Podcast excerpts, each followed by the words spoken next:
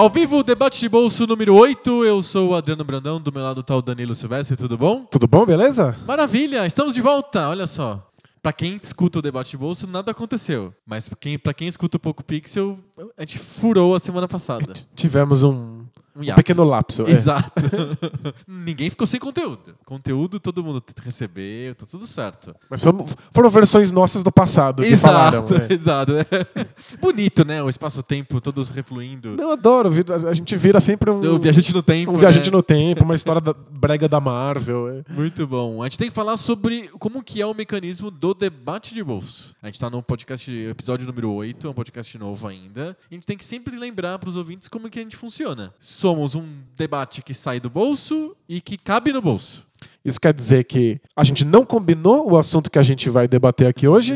A gente não sabe, é totalmente surpresa. Aliás, você sabe. Eu sei porque sou eu que trago o debate Isso, A hoje. gente reveza. Toda semana um de nós traz um tema diferente. O Adriano não faz ideia, vai ser surpreendida. Vou ser muito surpreendido. Vai ser surpreendido novamente. É, você se surpreenderá com a pergunta de Danilo. E aí eu vou tirar do bolso esse tema que não está combinado e o Adriano vai ter 20 minutos 20 minutos! Pra fingir que sabe do que ele tá falando. 20 minutos eu consigo. Enquanto debateremos, todo mundo consegue 20 minutos. 20 minutos é, é, o a limite. regra universal, todo mundo consegue fingir entendimento do assunto em 20 minutos. Será que eu consigo dar um participar de um congresso de física quântica por 20 minutos? Talvez 18 minutos? Não sei se você se lembra, mas nos anos 90 saiu uma série de livros chamado Manual do Blefador. Ah, que Que ótimo. era assim, manual do blefador em vinhas. Manual do blefador em, sei lá, futebol. É preciso saber o básico do básico pra fingir Pra que sabe fingir muito. que sabe. Ele falava, inclusive, isso. Aprenda o mínimo pra você ficar bem nas conversas. então ele ensina, assim, sei lá, os tipos de vinho. Aí o cara consegue falar, ah, não, que eu gosto desse tipo, daquele outro tipo. Porque ele leu o manual do blefador. Ah, que legal. O debate de bolso é o manual do blefador na prática. a gente tá colocando em prática os ensinamentos trazidos pelo manual do blefador. e é por isso que a gente fica no limite de 20 minutos, mais os acréscimos do árbitro. Isso, olha só, é que nem o futebol. Não é cronometrado. Tem o, tem o, o relógio marca, mas aí você estica um pouco. É porque senão, se você ficar aqui fazendo cera, Eu não falo ficar nada. gaguejando, tá, não, não falar nada e espera o cronômetro chegar. Não, não, não, não, não. Isso não vale. Aí a gente dá acréscimos até você ser obrigado a falar alguma coisa. Exatamente, eu posso fingir que eu tô contundido na beira do gramado, chamar a maca. Não, deu uma cãibra na língua Tem um aqui. cara aqui que tá jogando laser no meu olho, eu não consigo mais falar sobre esse tema. Jogaram uma pilha na minha cabeça. Muito bom, então ele cabe no bolso e ele sai do bolso. Esse é o debate de bolso aqui do Poco Pixel, que é o podcast pai do debate de bolso. É, o debate de bolso viveu por uns bons anos aí dentro do Poco Pixel. Exatamente, era um podcast sobre videogames antigos que convivia harmoniosamente com uma sessão sobre temas genéricos. Harmoniosamente com muitas aspas. É, rolou uma certa briga.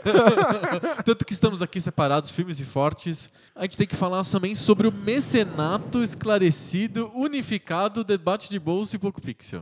O mecenato que une o Brasil. O mecenato que literalmente une o Brasil. É a maneira mais legal de você interagir com a gente. É isso aí. Você tem acesso ao grupo dos mecenas esclarecidos lá no Facebook. Sim, que é o maior agrupamento de seres humanos já realizados na história da humanidade. É isso. E você pode acompanhar a gravação do debate de bolso ao vivo, interagindo com a gente, deixando perguntas pra gente Que a gente responder. responde lá no Jam Session, que é a sessão que vem logo seguida do debate. Que a gente improvisa sem nenhum de nós dois estar sabendo de Não, nada. é, é um absurdo, assim. e as cegas, é. É free jazz total e ninguém entende nada no final. E aí, pra Tá participar disso, você só tem que correr lá no apoia.se barra PocoPixel. Pouco Pixel deixar lá 10 reais por mês pra gente, que vai servir pra gente comprar um suco de- no shopping. né? Pois é. A gente pode reverter a lógica, né? Você deixa de comprar um suco no, no a shopping. gente compra. E aí a gente compra por você. Pra, afinal, tem que manter né? a indústria do suco de shopping. Né? Exato. Exatamente. vai, cri- vai criar desemprego. né? Exatamente. Nessa crise que tem, existe, contribua pra gente manter a indústria do suco no shopping funcionando. A gente fica falando, não compra suco no shopping pra assinar o, o, o mecenato esclarecido, e aí daqui a pouco vai ter associação, o sindicato de, de do suquistas. su- né? suquistas. suquistas Associação Brasileira de Suquismo. vai reclamar com a gente. Então a gente tem que comprar alguns sucos de vez em quando. Isso, de vez em quando a gente pega o dinheiro que você dá pra gente e compra o suco. Exato. Pra dar uma, uma amenizada na voz aqui depois de gravar Poco Pix Debate de Bolsa. Exato, precisa de vitamina C. Muito bom, acho que a gente deu todos os recados, é hora do debate. Bora lá.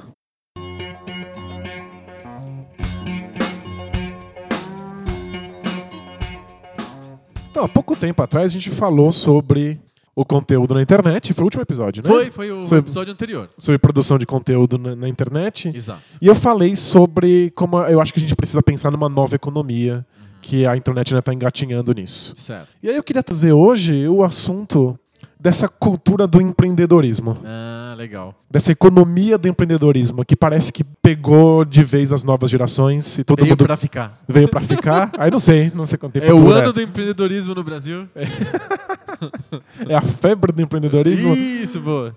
Porque parece que a, a- nova geração realmente quer empreender e está tentando criar uma, uma nova economia em que elas colocam as, as ideias delas em prática sem mediadores. E Faz sentido.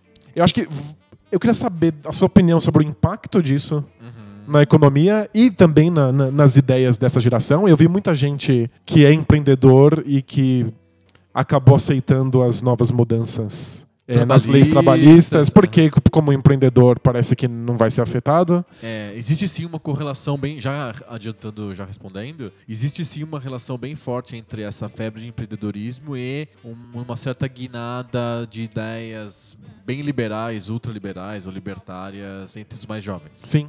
E uma aí, correlação forte. queria saber a sua experiência pessoal com isso. Sim. É, como é que você vê a, a molecada que tá ne- nesse, nesse meio aí, que deve trabalhar próximo de você?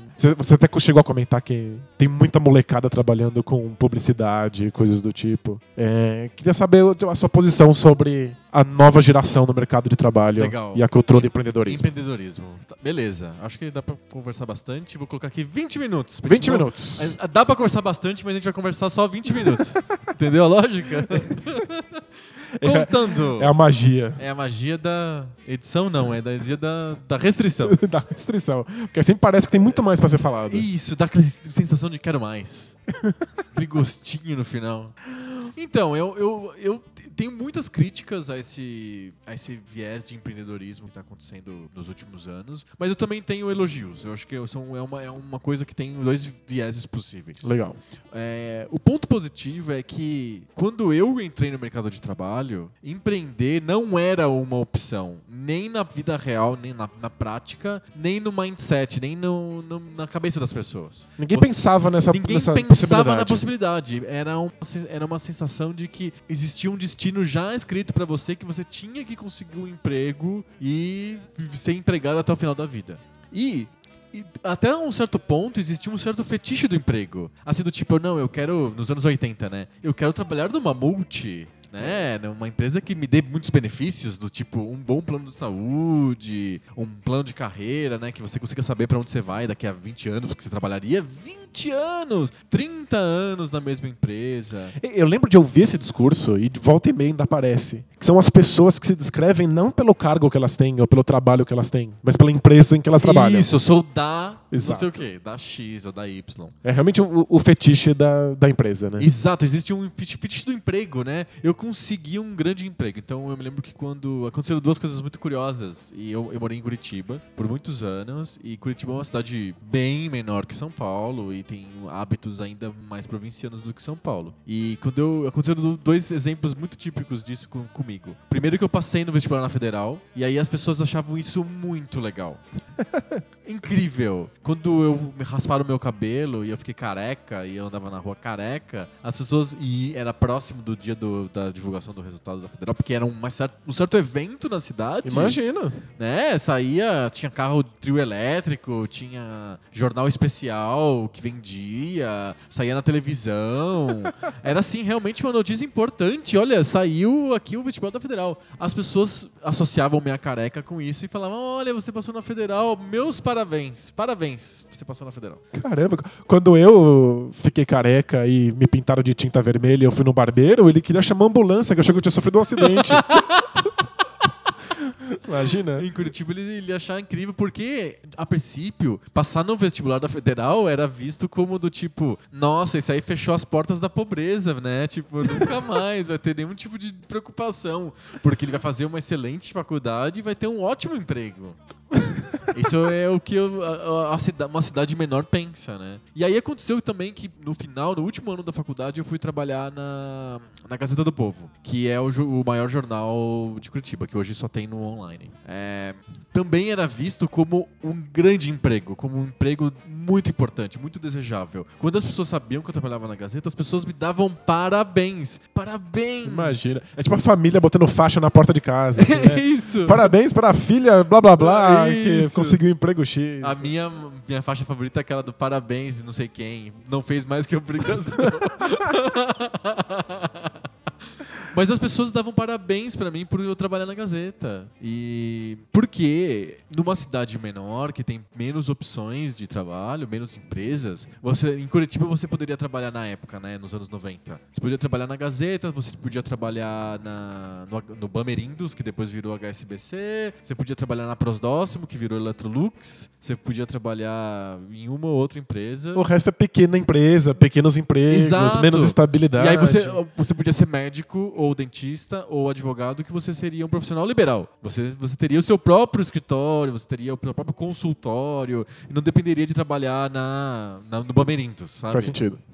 Então, é, a Gazeta era uma dessas empresas que você falava assim: nossa, parabéns, você realmente fechou as portas da pobreza. Você não vai passar necessidade. Porque você vai ter um emprego que vai durar por 20 anos, 30 anos. Eu conheci pessoas que trabalhavam lá por décadas. Décadas. Os caras da gráfica trabalhavam por 40 anos, 50 anos trabalhando lá, sabe? Então era realmente. Você dependia dessas, dessas pessoas, dessas entidades as empresas locais para você poder ter uma vida. Isso era taken for granted, assim. Ou eu abro um consultório, tenho, eu- então eu preciso de ser médico ou dentista ou advogado, ou eu vou trabalhar num- numa das quatro grandes empresas da cidade. É naturalizado, né? Não, não tem outra opção. Exato, não tem outra opção. É, foi muito legal que esse movimento de empreendedorismo de internet tenha surgido para dar outra opção. Além de você poder trabalhar na Gazeta, vai, entre aspas, né? Ou num banco, ou no governo, fazer concurso, né? Que sempre existe também essa possibilidade de você Sempre. trabalhar no, no- no governo através de concurso. Você também pode abrir a sua própria empresa, olha só. É, é uma terceira via, é uma, uma coisa diferente. Isso é muito positivo. E isso surgiu com a internet. É especificamente uma coisa de internet. que É depois, mesmo? Sim, que depois espalhou para outras atividades. Surgiu com a internet na época que o Google e o, o Facebook eram coisas assim chamativas e diferentes e extraordinárias. E olha só, uns caras lá em Stanford fizeram um buscador, nego na garagem, e agora bilionários. Meu Deus, que coisa incrível. Meu, os caras do, do KD, né? Tipo, que- É, que era um isso, buscador de Buscapé. internet lá dos anos 90. Exato, o KD, o Buscapé, o- vários sites é, é, brasileiros que entraram nessa onda, receberam investimento. Então imagina, em vez do, do Romero lá do Buscapé é, ter terminado o curso lá de engenharia dele, conseguido um emprego em alguma, alguma indústria e tá num emprego tranquilo até hoje, ganhando razoavelmente bem, sem nenhum susto, não, ele resolveu abrir o Buscapé com os amigos dele e sofreu um pouquinho no começo, conseguiu um investimento e aí agora ele é milionário, agora ele é investidor, agora ele tá em outra, porque ele ousou sair do esquema. Isso é legal, é um- são exemplos interessantes e eu acho que cria uma via que no Brasil não existia. Nos Estados Unidos, em outros países, é normal você imaginar também abrir um negócio. Vou, Tá na cultura tá na deles cultura deles. abrir o stand de limonada, né? Tipo, Nas que, que férias. a criança faz pra juntar um trocado. Exato, resolver. Eu quero resolver um problema meu, ou comprar uma coisa que eu quero, eu me viro, eu vou cortar grama. Eu bato em todas as portas da vizinhança e pergunto: A senhora quer que eu corte a sua grama? É, Me dá cinco pratas pra isso? E aí você corta a grama e, E ganha o põe o nome, né? Tipo, é o cortador de grama E- José Associados. Exato, ou entrega o jornal, ou isso tá mais na cultura. No Brasil nunca teve essa cultura. A cultura era de conseguir um emprego, mas emprego em que empresa? Se ninguém abre empresa, todo mundo quer um emprego. Elas são empresas de, de, de, de caras ainda que estão ligados à propriedade de terra, ainda são descendentes dos oligarcas, etc, etc. São empresas de herança. São né? empresas de herança, né? O cara já é, recebe a empresa é, dos, dos pais, ou a- a- já tem uma riqueza que vem dos pais, e aí ele usa essa riqueza para abrir outra empresa. Ou etc. multinacionais. Ou multinacionais, que é bem comum. Tem lá Nestlé, Coca-Cola, blá, blá, blá, milhões de marcas que estão em volta da gente. São empresas que vieram de outros países e estão aqui. Você, e são fontes de emprego também. Então, cidades inteiras. No interior de São Paulo, por exemplo, tem muitas cidades que são totalmente orientadas para uma ou duas fábricas que estão lá. É uma ou duas multinacionais. Multinacionais. Então, sei lá, tem a 3M, a Toyota, mais não sei quem que estão lá, a Honda, que estão lá na região de Campinas. Então, isso concentra muito emprego. Isso faz com que pequenas empresas que até, até então são vistas como empresas de sobrevivência acontecem em volta. Então, tem o cara abre o, o restaurante que os, os funcionários da Toyota vão na hora do almoço almoçar. Então, é o cara lá, não tem um gato pra puxar pelo rabo, ele abre um restaurante, sabe? Tipo, Sim. é uma sobrevivência, um empreendedorismo de sobrevivência. Isso ainda existe bastante forte nos- nas pequenas e médias empresas. Nas pequenas empresas, né, principalmente. Mas aí surgiu essa, essa, essa ideia de empreendedorismo de internet, de abrir um negócio que a única coisa que eu preciso ter é uma grande ideia, um certo esforço de, de programação e técnico para colocar aquilo no ar. Quer dizer, eu não preciso ser herdeiro, eu não preciso ter terra, eu não preciso é, colocar minhas poupanças, eu posso ser jovem. O jovem não tem poupança Exato. né? Eu posso ser jovem e aí eu posso ter uma grande ideia. Alguém vai bancar essa ideia e eu, e eu vou conseguir é, ser bem sucedido nisso. Então, eu acho que é, é incrível. Isso realmente foi libertador e foi a internet. Foi aquele momento em 2007, 2008, ficou mais forte, que foi o momento da famosa Web 2.0, que surgiram aqueles sites tipo Delicious. Lembra do Delicious? Sim. Você tinha bookmarks no Delicious? Eu não tinha. Nossa, eu conheci, conheci bastante gente que tinha, guardava os bookmarks no Delicious. Hoje as pessoas falam, book o quê?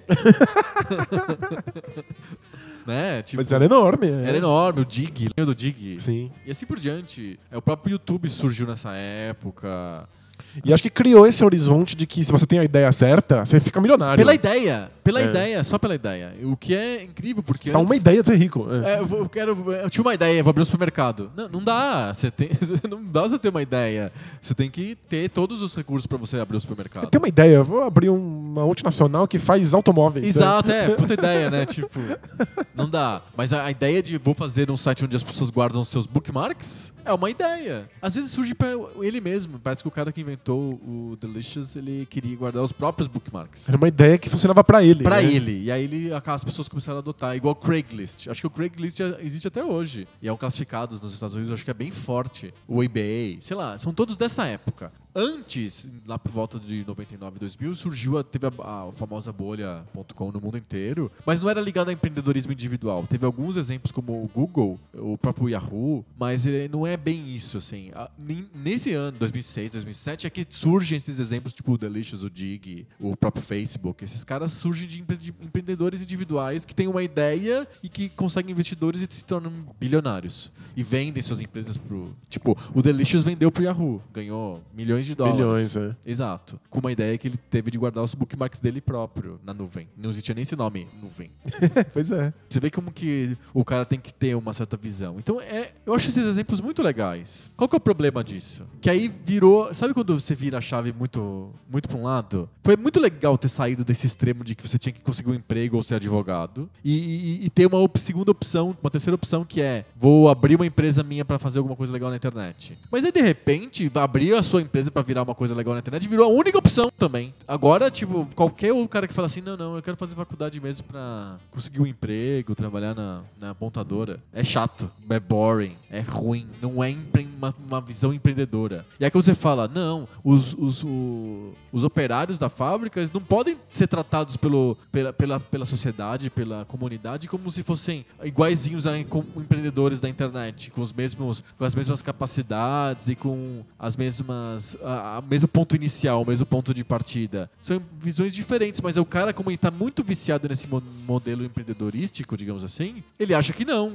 Tudo é meritocracia, tudo é o teu esforço que se transforma no resultado. É que o, o- Ele não consegue enxergar de outro jeito o mundo. esse- Virou a cultura- chave. Essa cultura do empreendedorismo, ela carrega com ela toda uma ideologia. E sim, Porque se você tem a sua ideia e ela dá errado, Pode ter sido por acaso, pode ser que tua ideia era uma merda, ou não é o momento certo, ou você não teve a grande sacada, ou as pessoas simplesmente não gostaram, ou não viram, Sim. etc. Ou a pode disso ser acontecer é muito gigantesca, grande, né? A maior parte dessas que deram certo foi uma cagada Muita enorme, sorte. assim. Às muita vezes sorte. foi o primeiro, às vezes foi o. Ele copiou de alguém e fez melhor que o cara que o, o criador original e se deu muito melhor. Às vezes é isso. Pois é, mas se você aceita esse tipo de narrativa, você não tem controle sobre o resultado final.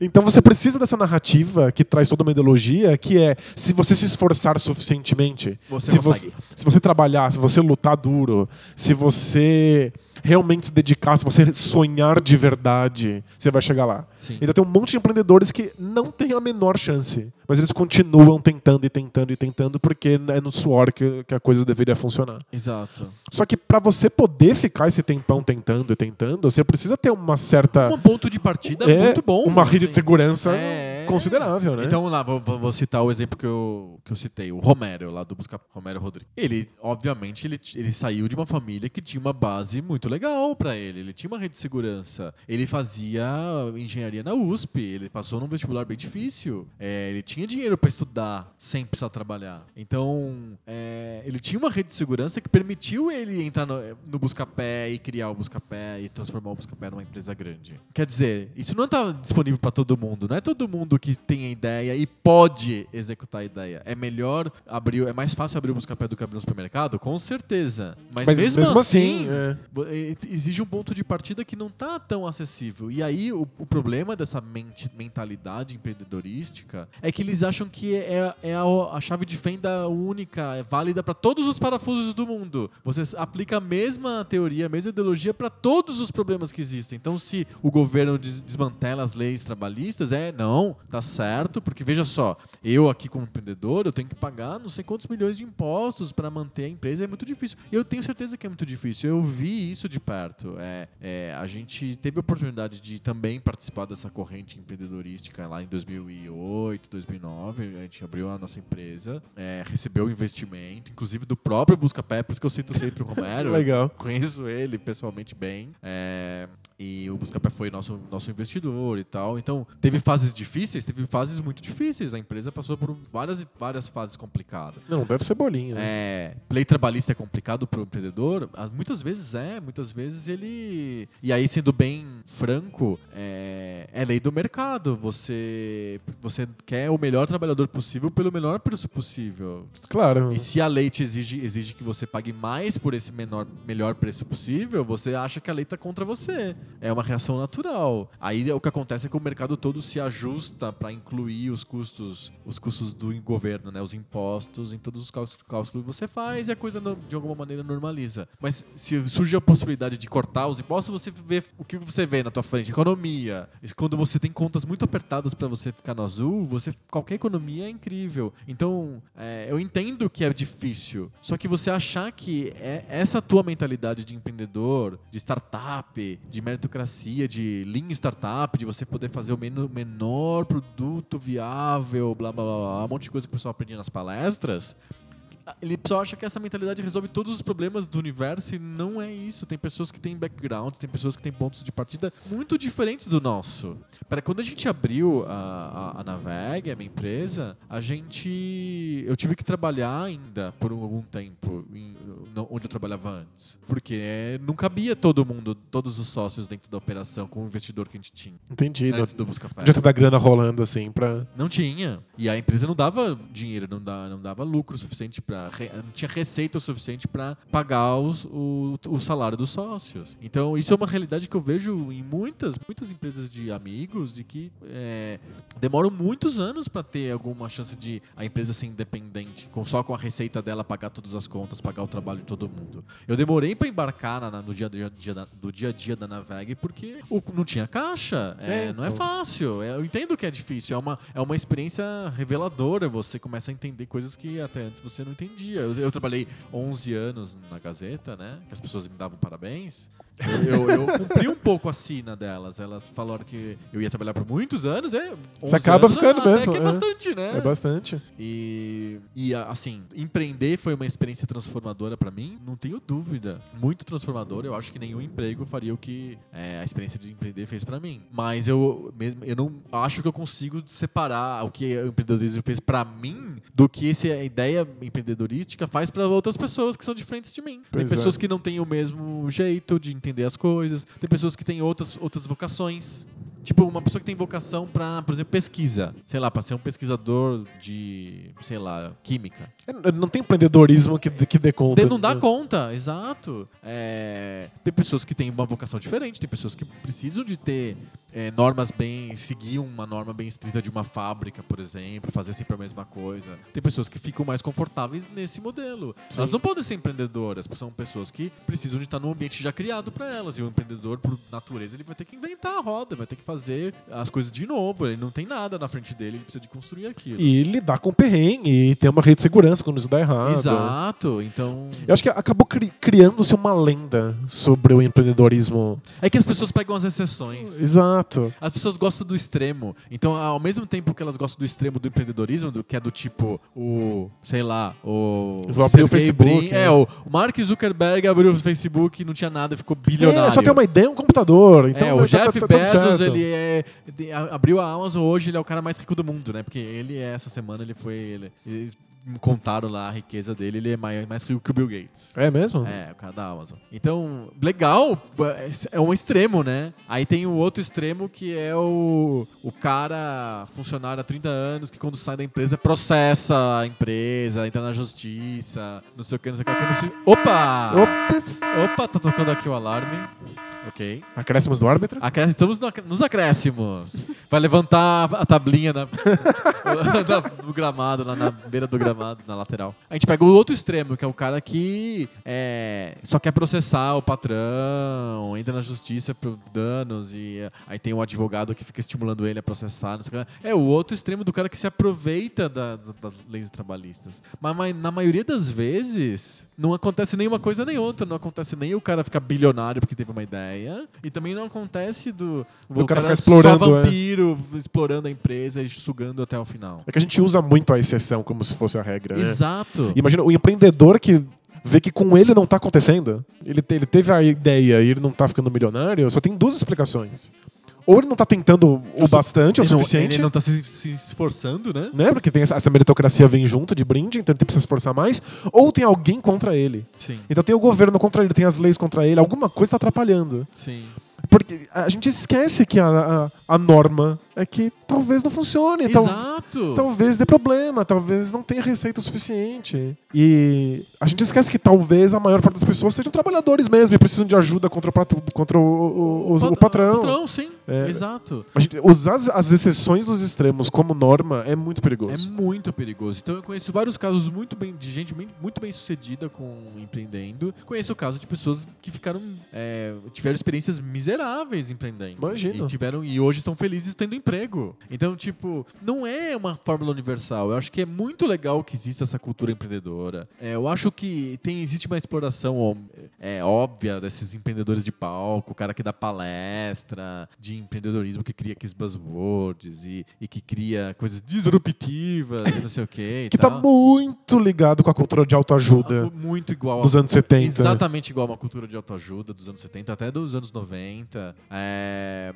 Então eu sei que existe um exagero, mas eu acho que no fundo é bem positivo isso. Cria uma, uma via que permite as pessoas é, fazerem coisas diferentes do padrão, o que é muito bacana. É, a mentalidade é a primeira coisa que precisa ser transformada para depois a realidade mudar. Então se tem pessoas que acreditaram que sim, elas podiam bem- ser bem-sucedidas e felizes, não tendo empregos em empresas que são dignas de receberem parabéns na rua, pode. A mentalidade já mudou para a pessoa se aceitar e aí a partir disso ela, ela, ela faz o que ela cons- considera viável para a vida dela. Então isso é muito legal. Eu acho que Os é- é- extremos, a- esse- esse- complicado, esse- essa é. exploração e achar que isso é a solução única para tudo, aí que é o problema. Acho que abrir a porta de que os trabalhos formais não são a única saída, de que existem outras coisas que você pode fazer com a sua vida, eu acho que é, é impressionante. É, tipo, muito, muito é legal. esclarecedor e é, a molecada que não faz a menor ideia do que vai ser, do, do, de como vai trabalhar, descobre que existe uma, mais uma via. Sim. Mas é, ela não necessariamente precisa desbocar no empreendedorismo. Exato. Pode ser outra coisa. Pode ser outra coisa. Sim. E aí existe o exagero também. é, A cultura startup tem várias mistificações. Do tipo.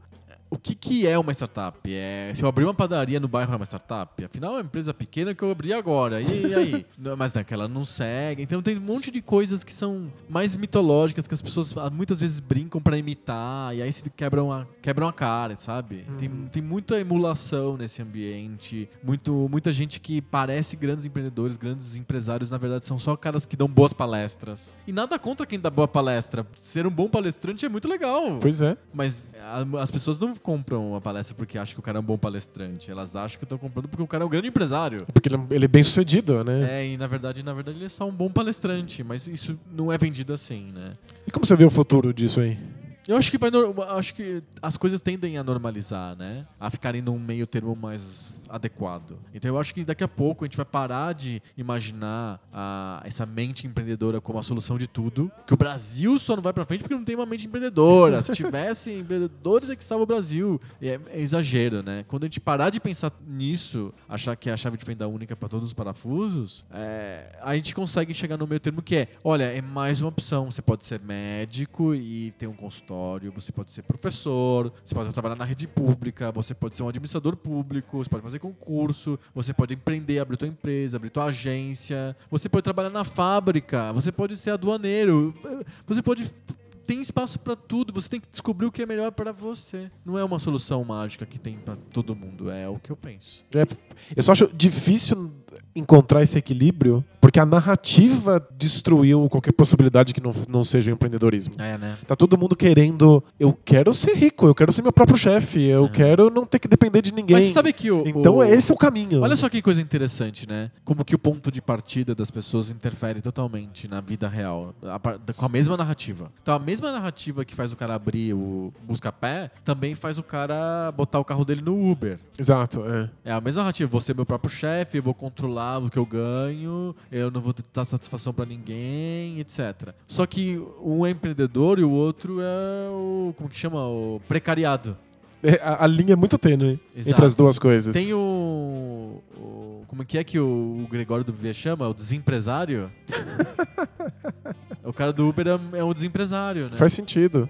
E eu acho que tudo isso vem de um descontentamento muito grande com o trabalho, com o mercado de trabalho, com como funciona a nossa, a nossa economia capitalista. Aham. Tipo, é um descontentamento de, caramba, eu vou passar 8 horas por dia nessa firma por 30 anos pra depois ter uma aposentadoria, que saco. Mas as saídas pra isso acabam sendo esquisitas. Sim. O cara se precariza no Uber ou tenta abrir a startup, né? É, exato. É, não é, ele não chama, o Gregório não chama de desempresário, ele chama de emprecário. Boa. É uma mistura de empresário com precário.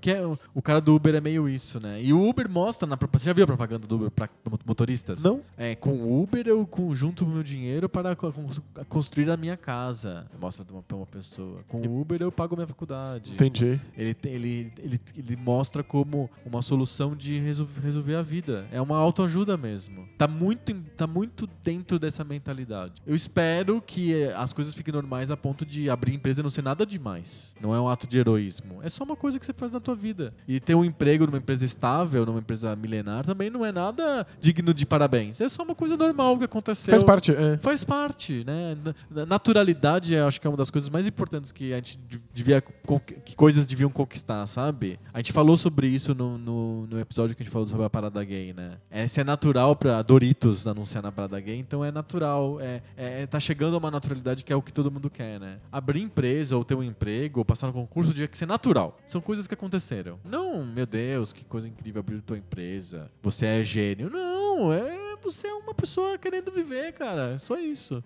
é isso. É isso. Uma pessoa que tá descontente. Mistificação, é. Mistificação é uma coisa que Tá descontente com as outras muito. possibilidades e esse descontentamento é real e compartilhado provavelmente há séculos. Mas Exato.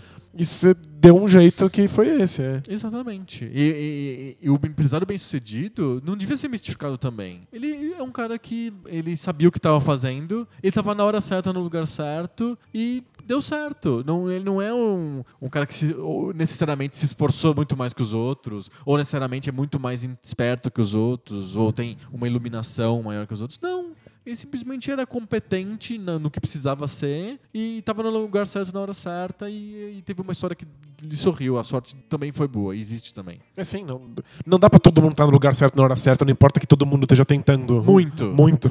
Então, vamos desmistificar as coisas? Eu entendo que a narrativa exige a mistificação, porque torna o ambiente mágico, né? Sim. Você vai na palestra, o cara conta da Lean Startup, do Minimal Viable Product, e, vai, É que- e conta um monte de conceitos, você acha que precisa de saber daquilo pra coisa dar certo. E tem que ser mágico pra que a coisa fique nas suas mãos. Aham. Como a gente tá completamente sem controle, vagando no Verdade, universo, tem razão. Tem- a, coisa tem que ser muito, muito mágica. Tem que ter uma narrativa mítica pra que você seja o herói dela, né? É, o próprio. Vou dar um exemplo que não tem nada a ver com empreendedorismo, mas. A virada do ano É verdade. é, É, um evento de controle, né? Aí você, te- você controla o tempo.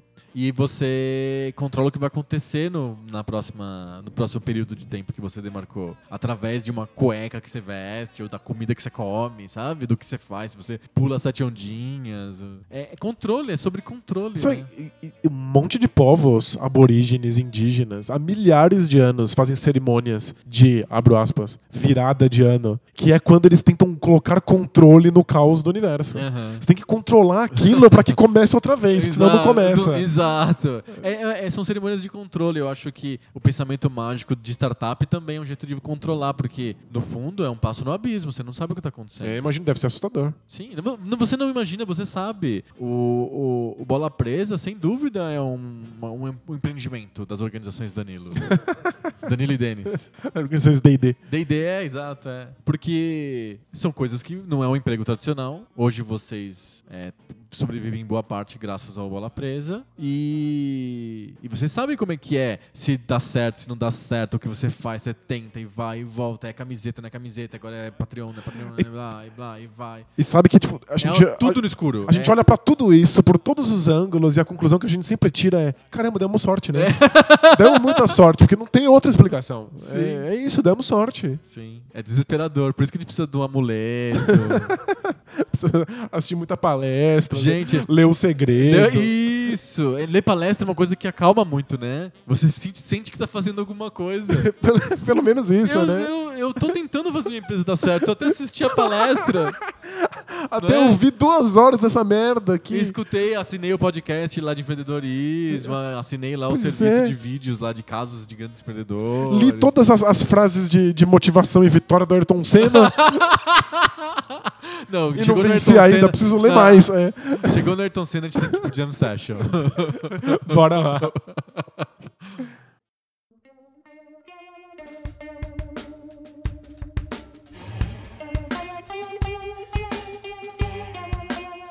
Jam Session! Jam Session. Jam Session é a sessão do debate de bolsa em que a gente improvisa loucamente, mais do que na primeira parte, porque a gente nem tem controle sobre os temas. É isso aí. É sobre o descontrole, a gente precisa de achar um pensamento mágico que nos dê controle sobre os temas que vão aparecer pra gente responder. Eu vou conseguir responder porque vi uma palestra ótima ontem. Eu vi uma palestra sensacional. Sobre respondeção de problemas, de Isso. perguntas. Se eu, se eu quiser mesmo, elas vão ser respondidas. Exato, basta querer. Basta querer. Basta ter muita, muita vontade. Vamos lá, a gente, né, no- na semana passada a gente não teve Jam Jam Session porque a gente gravou antes do episódio ir ao ar. A gente gravou antes do episódio da semana ir ao ar. Sim. Então não, não tinha como. Não tinha. Só os precogs poderiam ter mandado Só os precogs, exato. Sobre o episódio passado de conteúdo na internet, o Miguel Nakajima Marques mandou uma pergunta e uma observação dizendo que ele acha que a as novas gerações encaram as mídias de maneira diferente da nossa. Ele Da- da nossa geração, no- minha, sua e do Miguel também. Ele- a gente tem a mesma idade, mais ou menos. Ok. É, ele, ele dá de exemplo que os filhos dos amigos dele não toleram mídias tradicionais tipo a TV porque tem publicidade no meio. Tipo, meu filho não entende por que, que o programa de TV tem intervalo pra propaganda. Por que, que para o conteúdo pra ter uma propaganda no meio? É esquisito mesmo, né? Depois do Netflix, como é que você se acostuma de novo com É, propaganda? eles estão eles acostumados com o modelo que é assim. Você compra no celular, então não tem propaganda. Agora, se você baixa de graça, tem, tem um- alguma propaganda. E essa propaganda permite que você faça coisas ou não faça coisas. É verdade, é um modelo bem diferente mesmo. Não é? Então a gente está acostumado com o modelo em que a gente comprava a revistinha na banca ou assistia televisão e tinha interrupção para propaganda. Seja aquelas páginas de propaganda entre as histórias e tal, ou o intervalo comercial da Plim Plim da Globo. É verdade. A gente tá acostumado com o modelo de publicidade, os novos não estão. E aí, o que a gente faz com isso? Será pois que é, vai, vai dar alguma coisa aí. Eles estão acostumados a ficar pulando rápido lá a propaganda do YouTube. o dedo mais rápido do oeste, né? Tipo, apareceu o skip ad? Ficam putões lá tentando clicar aquilo bem rápido. Né, Tem casos de crianças que choram e que pedem pros pais, tá acontecendo alguma coisa estranha. e é porque quando clicou no desenho veio a propaganda. É verdade. Sensacional, eles não têm essa cultura. Não tem, não, não entendem. É, a cultura deles é, um, eu, eu escolho e vem pra mim. O que é totalmente diferente da nossa televisão, que de ficar passando de, de, de É canal passivo, em canal. né? Você liga aquele aparelho e fica te mandando coisas. Aí você não gosta, muda de canal e reza pra ter Tem outra coisa melhor. quatro né? canais. Pensa, né?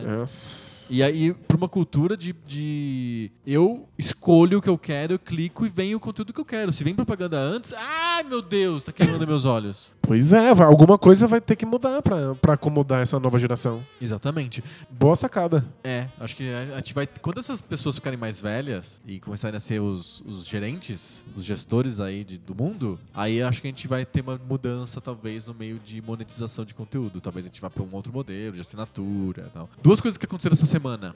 Uma é que o, o- pela primeira vez, o assinaturas digitais do New York Times passaram as assinaturas físicas. Legal. Então, o New York Times está atingindo uma maturidade do modelo de cobrar por conteúdo na internet. Online, sim. Isso, então é uma coisa importante que aconteceu semana. Nossa, grande mesmo. A outra é que o, Facebook soltou o relatório de earnings dele, acho que do prim- primeiro trimestre fiscal, algo assim. E, e aí teve uma declaração da Sheryl Sandberg, que é a CFO, COO, é a, é a número 2. É a fodona. É, a fodona lá do, do Facebook. E ela disse que aumentou, vai, ela tá investindo fortemente em, em vídeo e que o formato que o Facebook está adotando está indo muito bem, que é o formato de interrupção no meio do vídeo. né? Não tem não é pre-roll, quer dizer, não mostra antes do, do vídeo, que nem o YouTube, por exemplo. Sim. Ele mostra no meio. E o YouTube aumentou bastante o número de inserções no meio dos vídeos agora. Principalmente vídeo comprido, é. É, se o vídeo for mais que 10 minutos, 20 minutos, ele tasca uma publicidade no meio. É. Ele para mesmo, inclusive quando ele volta, ele até volta um pouco antes. É, ele volta uns segundinhos pra você não, É. não esquecer. Mas é, É bonzinho, né? são ele? lá uns 10 segundos. é. Deve ser o suficiente pra criança arremessar o tablet pela janela, A gente até faz. ah, A tá gente bom, assiste, vai. né? Bosta. Mas a criança deve ficar louquinha. é. A gente gosta de saber se a, se a publicidade tal ganhou um festival de Cannes, gosta de saber se o anúncio é divertido ou não é divertido. A- Acho que pra nova geração o anúncio é sempre horroroso, por mais bem feito que seja. É, Não faz sentido. Eles conhecem produto porque al- al- Alguém falou. algum videologger tá abrindo o produto, tá fazendo unboxing na cara deles. Exato. Não é porque viu uma propaganda. Com uma historinha bonitinha. Não, não, eu quero tosquice. Não é isso, que é tosco. Pensa, a propaganda de- estruturada de um produto é muito bem feita, conta uma história toda bonita pra você comprar o produto. O unboxing do youtuber é coisa mega Mais tosca. tosca, o cara é. abre o pacote e esfrega na tua cara o produto. É o mascate, né? É o, sabe aquele o, o cara que vai no, vai no trem pelas cidades, de cidade em cidade vai mostrando os produtos? Ele abre a mala e mostra pra você o produto. É. Compre esse unguento aqui, olha. Isso, é vendedor de óleo de cobra, né? Esse unguento aqui é ótimo, deixa eu passar na tua cara. É isso, é, é isso. O, o youtuber é igualzinho ao mascate. Gente, o mundo é cíclico mesmo, Não né? é? É, é isso mesmo. Vol- Voltamos à época dos mascates. Mascate do. Como é que chama no Brasil? Era cacheiro viajante. Nossa, é bem isso. Cacheiro viajante. Cartinhas que os mecenas escreveram pra gente lá no grupo secreto e seleto do Mecenato Esclarecido. Vamos lá. A gente percebeu uma coisa muito curiosa. Os mecenas são muito interessados em saber os bastidores dos podcasts. Eles Você querem saber- saber como que a linguiça é feita. Se soubessem, ficariam enojados. Exato. Tem que chamar o Ginter Schweitzer, né? O Vinícius Quimelo, o Evandro Nardini, o Rodrigo Faleiros escreveram pra gente perguntas muito parecidas sobre o que, que a gente faz antes dos podcasts. O Vinícius quer saber se a gente estuda antes de cada podcast. O Evandro quer saber como que é gravar o primeiro podcast, é uma conversa natural ou tem um ensaio. E quando sim, a gente não faz ensaio, fica, dá medo de de repente travar, dar um branco e tal. E o Rodrigo quer saber se a gente faz roteiros. Se a gente faz um roteiro passo a passo, abordando todos os temas, etc, etc. Olha que legal. E aí, como é que é? Você que é um podcaster. Inclusive, você faz mais podcasts do que eu. Você é um, um, um serial podcaster. Eu, eu peço música no Fantástico. Quantos podcasts você gravou essa semana? Essa semana, esse aqui é o terceiro. A gente vai pro quarto daqui a pouco. Daqui a pouco a gente vai gravar o quarto, que é o Poco Pixel. é. Exato. Eu vou ter gravado quatro podcasts em dois dias. Então, como é que é a rotina de gravar um podcast? Você acorda, faz um ritual. Mato uma cabra. Bebo sangue Não, não. De, de três crianças. não, não, você tá lendo aí a agenda da presidência da república. Conta de você. Quando a gente começou a gravar o Poco Pixel, que a gente não tinha muita química, a gente não tinha tentado Sim. é, gravar nada juntos, a gente aquecia antes, lembra? A gente passava um tempo falando sobre, o, É sobre o tema.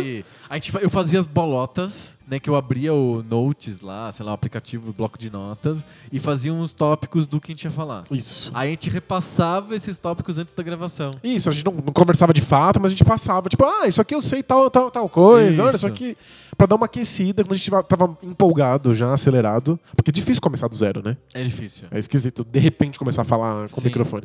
Aí a gente aquecia e Isso, depois que- gravava. Quantos, quantos episódios durou esse esquema de fazer bolota e repassar as bolotas? Ah, uns 10, 15. Acho que uns 15, é. Foi por volta disso. A gente, eu fazia, geralmente era eu que fazia, a gente definia o tema durante a semana. A gente conversa pelo Facebook, assim, do tipo, qual que é o tema? Aí a gente faz até hoje. Exato. É sempre uma, uma aflição, né? Descobri o tema. Qual que é o tema, né? O debate de bolsa é melhor porque a aflição não é compartilhada, a aflição é de um só. Mas, é, mas existe a aflição. É, a, existe a aflição continua lá.